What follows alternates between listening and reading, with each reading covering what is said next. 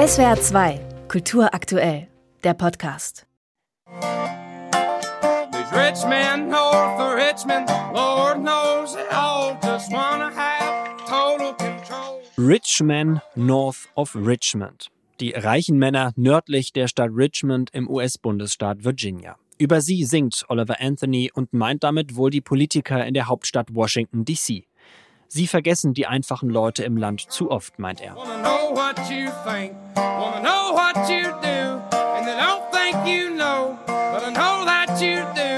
Sie wollen wissen, was du denkst, was du tust und glauben, du merkst es nicht.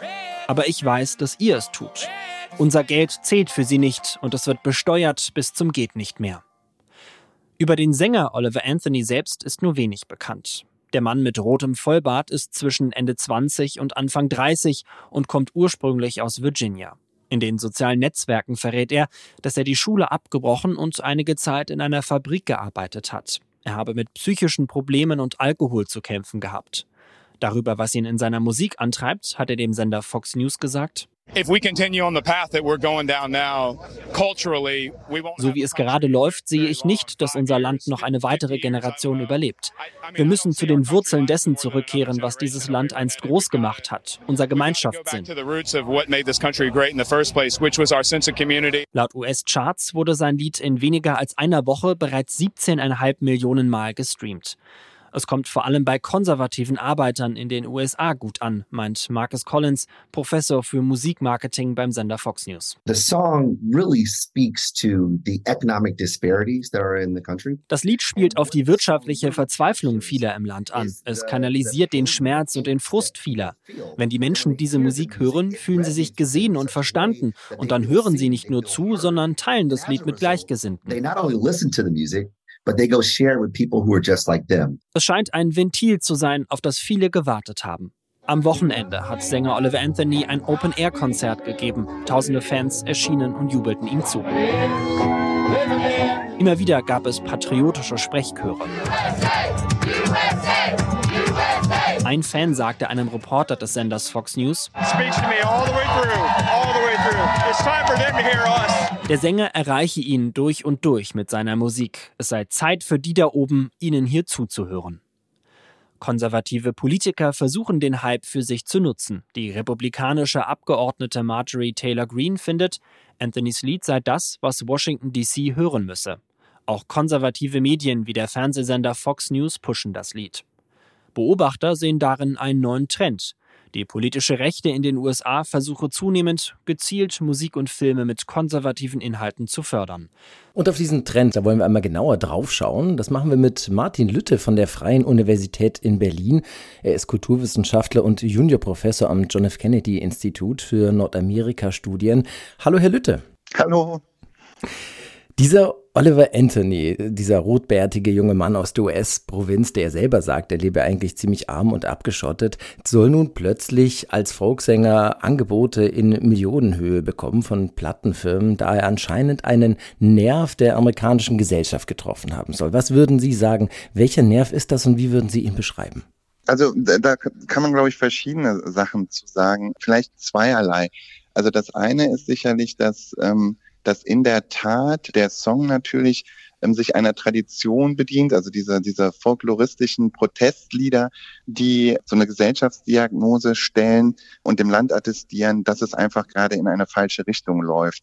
Und der Eindruck, der sich ähm, für uns stellt, ist natürlich auch, dass das vielen AmerikanerInnen gerade so geht, dass sie das Gefühl haben, es läuft in eine falsche Richtung. Und, und was diese äh, ökonomischen, gesellschaftlichen und ja, so, sozioökonomischen Unterschiede angeht in den Vereinigten Staaten, die da besungen werden, da trifft der Song sicherlich einen Nerv ähm, thematisch. Ähm, gleichzeitig, und das ist sicherlich der zweite Faktor, muss man ja auch sagen, dass wir ähm, sozusagen Popmusik historisch in einem neuen Moment uns befinden ähm, bei dem die Popularisierung einzelner Songs und einzelner KünstlerInnen irgendwie neuen Mechanismen folgen. Und wenn äh, ein Künstler wie jetzt geschehen, den Nerv einer spezifischen Gruppe trifft, ähm, also hier zum Beispiel konservativen AmerikanerInnen, die sehr stark auch ähm, in digitalen Netzwerken organisiert sind, dann schafft der Song natürlich äh, in Windeseile ähm, seine eigene Popularität so zu multiplizieren, weil er viel geteilt wird in den entsprechenden Gruppen und dann ähm, sozusagen immer wieder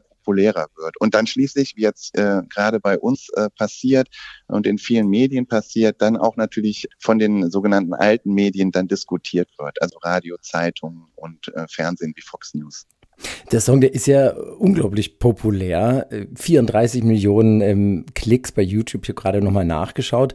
Spricht er denn alle an oder geht es in dem Lied um so ein bestimmtes Milieu, äh, in etwa äh, oder etwa unterprivilegierte weiße Männer, ähm, was sich auch so ein bisschen an dieser äh, stereotypen Inszenierung in seinem Musikvideo ähm, in der Natur mit seinen Hunden am Lagerfeuer, mit dem Tarnnetz und dem Klappstuhl mit Bierdosenhalter ähm, widerspiegelt. Am Anfang hat man ja das Gefühl, dass auch die Linken angesprochen werden, aber dann wandelt sich ja das Ganze von so einem sozialen in so einen politischen Widerstand.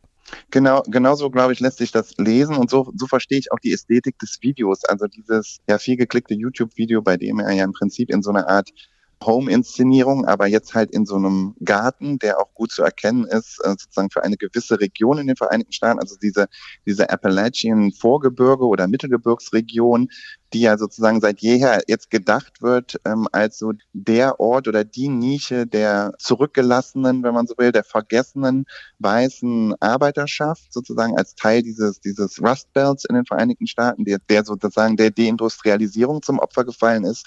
Und da ähm, sehen wir jetzt diesen jungen Mann, der halt äh, ja seine Probleme mit der mit der Gitarre im Garten mit drei Hunden von drei Hunden umringt besingt. Und das ist so ein eigenes so im Prinzip so ein deindustrielles Idyll und ich glaube, das Genre, das er bedient, also das ist dieses Folk, Bluegrass, Country, dass das ähm, zwar sehr sozusagen heterogene musikalische Wurzeln hat und auch eigentlich eng verwoben ist mit also den Einflüssen afrikanisch-amerikanischer Blues-Idiome und so, mittlerweile aber in der Form, wie es hier dargeboten wird, eigentlich in der Tat so ein typisches Genre für weiße Männer ist. Und, äh, und dann ist natürlich, glaube ich, gleich durch das, durch sozusagen das Genreprädikat eine gewisse, naja, Skepsis gegenüber dem politischen Inhalt des Liedes von gewissen Kritikerinnen sicherlich geboten. Also das wäre was anderes, wenn wir es jetzt hier mit einem afrikanisch-amerikanischen Künstler zu tun hätten, der einen R&B-Song vorlegt. Ähm, dann würden sich aber, glaube ich, genau die gleichen Inhalte auch nicht entfalten. Also das spielt dann schon alles zusammen.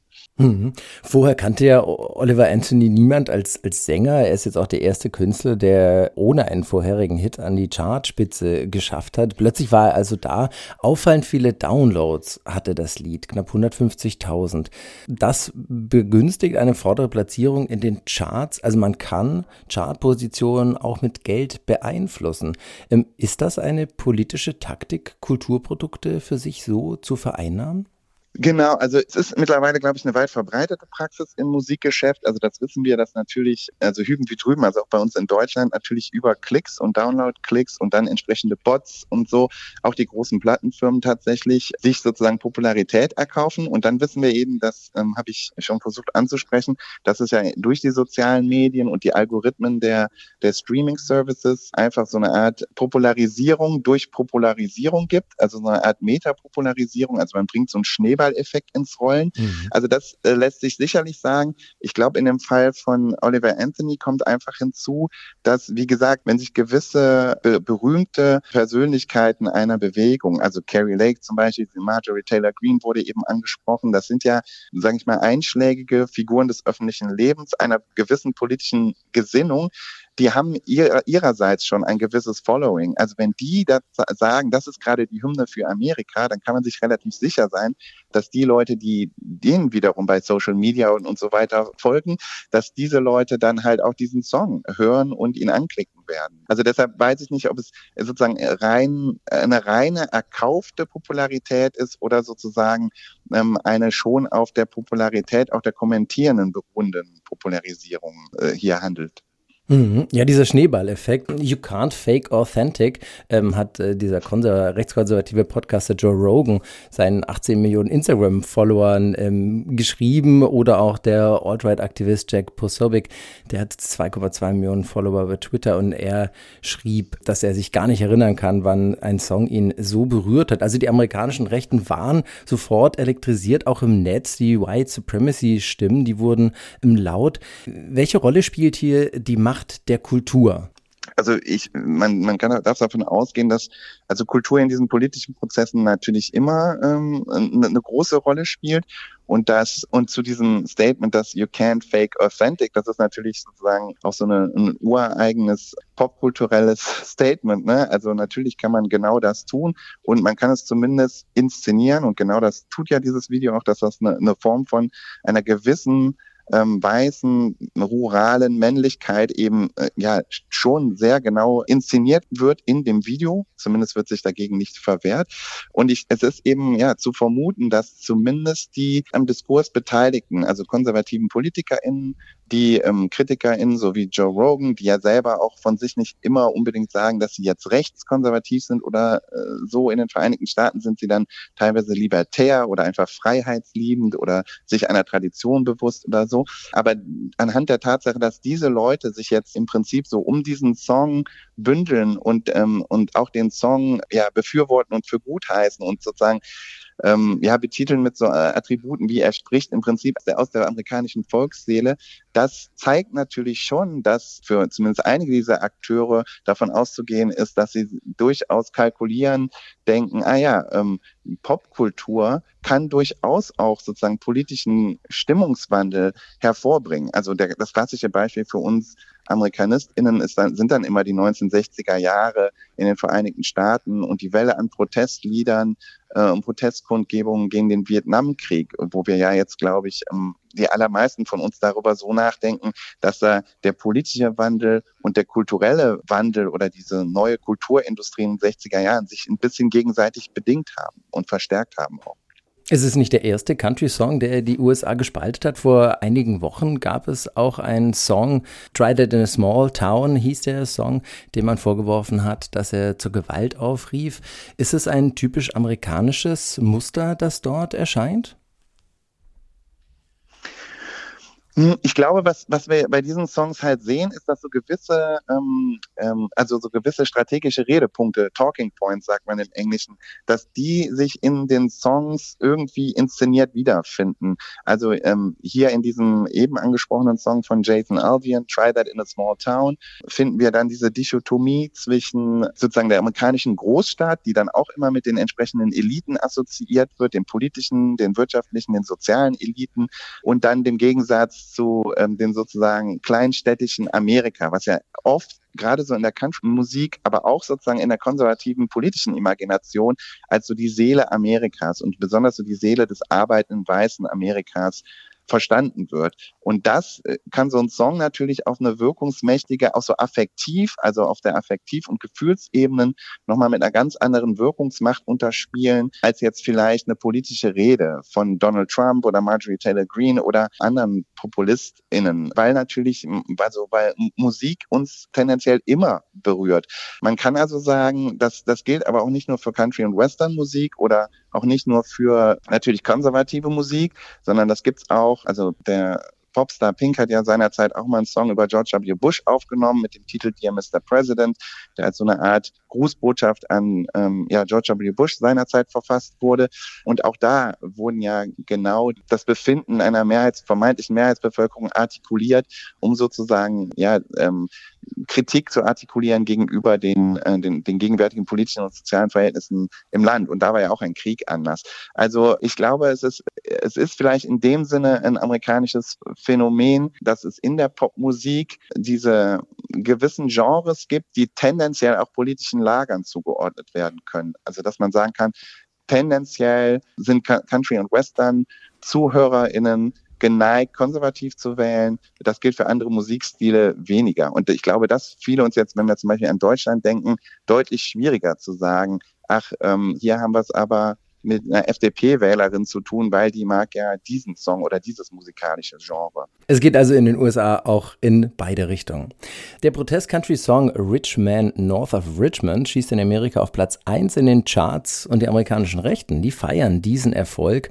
Und über die Auswirkungen solcher Kulturprodukte haben wir mit dem Kulturwissenschaftler und Juniorprofessor am John F. Kennedy Institut für Nordamerika-Studien Martin Lütte von der Freien Universität gesprochen. Vielen Dank Ihnen fürs Gespräch. Ich danke Ihnen. Wiederhören. SWR 2 Kultur aktuell. Überall, wo es Podcasts gibt.